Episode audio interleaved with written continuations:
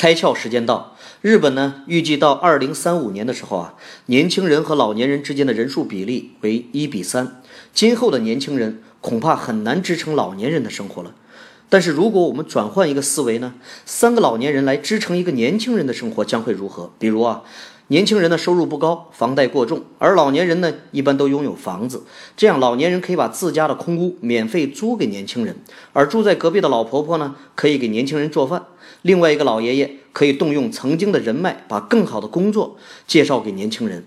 与此同时呢，年轻人可以替老人买菜啦、跑腿之类的。此外，年轻人呢，还可以教老年人使用新科技等等。如果是这样啊。四个人之间互相解决了生活的不便，而年轻人和老年人之间通过力所能及的付出，分享物质来相互补足各自的欠缺，从而自立。这就是所谓的共享型社会吧？今天你开窍了吗？